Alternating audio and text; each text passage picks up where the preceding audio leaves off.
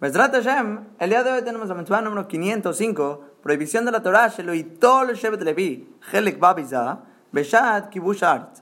Prohibición que la tribu de Levi tome el botín, que sería el dinero, todo tipo de botín, en el momento de la conquista de la tierra de Israel. Y esto se va a aprender del mismo pasuk de la mitzvah anterior, en Devarim Yudhet Aleph, dice, Lo yela kuanim alviim, kol shevet levi, helek benachalaim Israel. No será para los Koanim, Leviim, toda tribu de Leví, porción y herencia junto con Israel. No pueden tener porción y herencia. Que la palabra Najalá, la herencia, es lo que nos enseñó la misma anterior, que sería tomar la tierra de Eretz Israel. Ellos no tienen herencia, no tienen tierra en Eretz Israel. Y de la palabra Helek, una porción, una parte en Israel, se refiere aquí el botín, todo lo que no es tierra, que no está pegada al piso, no, al revés. Es un metaltel, es algo que se mueve, se puede llevar a todos lados. Tampoco van a tener los levim.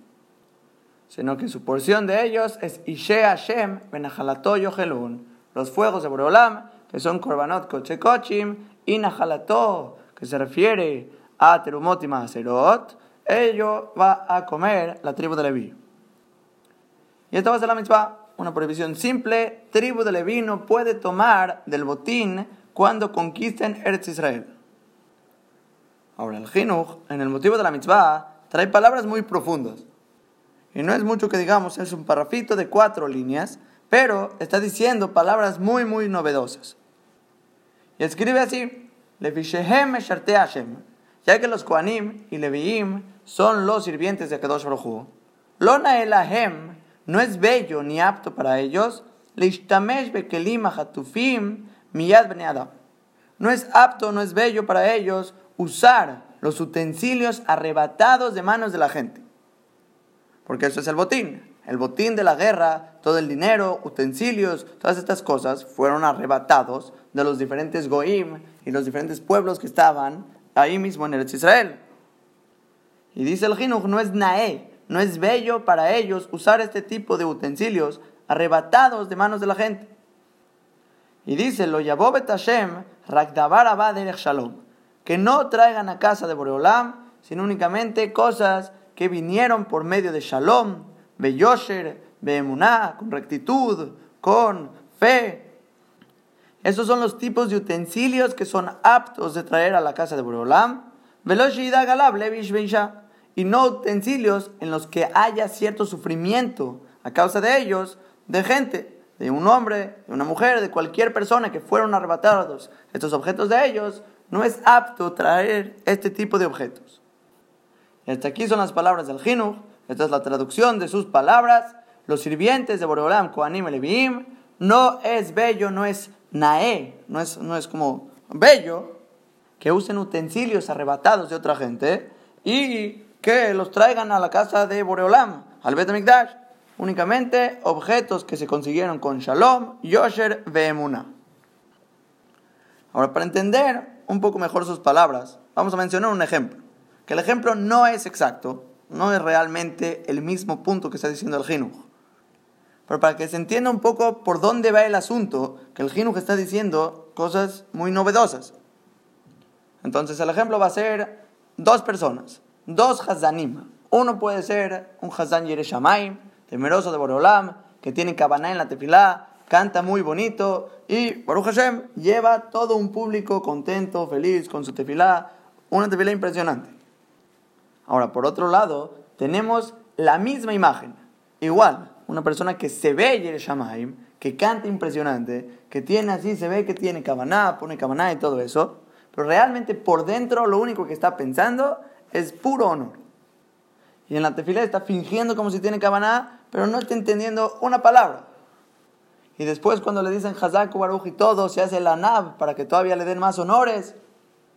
Pero Lemais al final del día está haciendo el mismo trabajo que el otro Hazán. Entonces, similar, no exacto, es con los utensilios que se están llevando al Betamikdash para servir a Boreolam. Entonces, digamos que quieren conseguir una pala para el servicio del Betamigdash. Una pala así para trabajar, recoger, lo que sea. Y hay dos opciones. Puedes ir a hacer una pala especial para el Betamigdash madera nueva, un árbol de cedro, la tallas, le haces todo, la forma, con un metal especial para una pala para servir a Boreolam. O puede la persona ir a arrebatársela al goy, como hacían antes en las guerras, el que conquista gana. Y aunque llore, y aunque grite, y aunque todo, nada, ni modo, así, se, así eran las guerras. Y sale que la pala puede ser la misma, es la misma pala, a simple vista es la misma pala. Pero dice el Jinuj, no es apto que los sirvientes de Boreolam en el Bet usen utensilios que no se consiguieron con paz, con rectitud, con fe, acciones que realmente tienen influencia en los objetos. Así como la intención de los Hazanim cambia todo el Shamaim, porque aunque pareció la misma tefilá, es otra tefilá, otro solamot, otro servicio a Boreolam cuando tienes el Hazan Yere Shamaim, se ve de las palabras del Jinuj el mismo concepto, incluso con objetos. Es completamente otro objeto, aunque parece el mismo.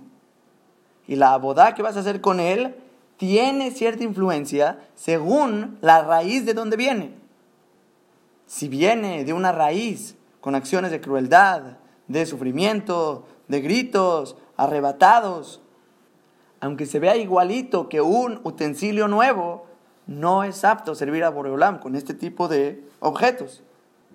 Esta es una idea un poco nueva para mí, porque como que se amplió un poco más el concepto.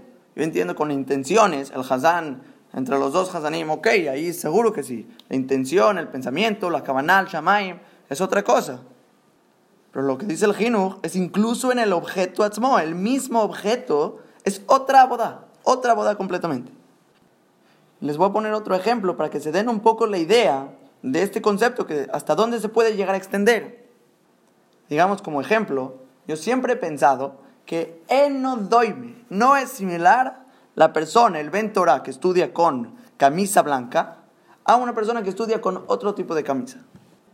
Es otro limud, otro tipo de estudio, otra manera y perspectiva de entender la Torah como un ventora. ¿Por qué? Porque usas camisa blanca y les puede sonar a lo mejor un poco extraño, pero yo lo digo en mí. En mí, si yo estudio con camisa blanca o estudio a lo mejor con un suéter, yo, yo siento que es otro estudio, es otro estudio con camisa blanca. O por ejemplo, Kudushat Betamidrash, la Kedushá del Betamidrash, el que estudia en el Betamidrash, o el que estudia a lo mejor así en su casa, en un cuarto, en otro lugar, nada que ver, es otro estudio por completo ah, pero estoy haciendo la misma acción, igual estoy estudiando lo mismo. No, no, no. El makom, el lugar atmo, influye. O por ejemplo, la tefilá usar saco y sombrero. Saco y sombrero, me furas en la cámara en Berajot. Así decía en Birkat Amazon. Y este tipo de mitzvot se vuelven otra mitzvah, otra mitzvah que nada que ver con la anterior por el simple objeto, el de influencia y la raíz que tienen. Y estos ejemplos que estoy diciendo son similares a lo que dijo el Jinuj. Pero el Jinuj me parece las palabras más novedosas que incluso el objeto, el objeto mismo, aunque tengas el mismo objeto, cambia en la manera como fue conseguido. Cambia completamente su abodá, cómo se consiguió el objeto.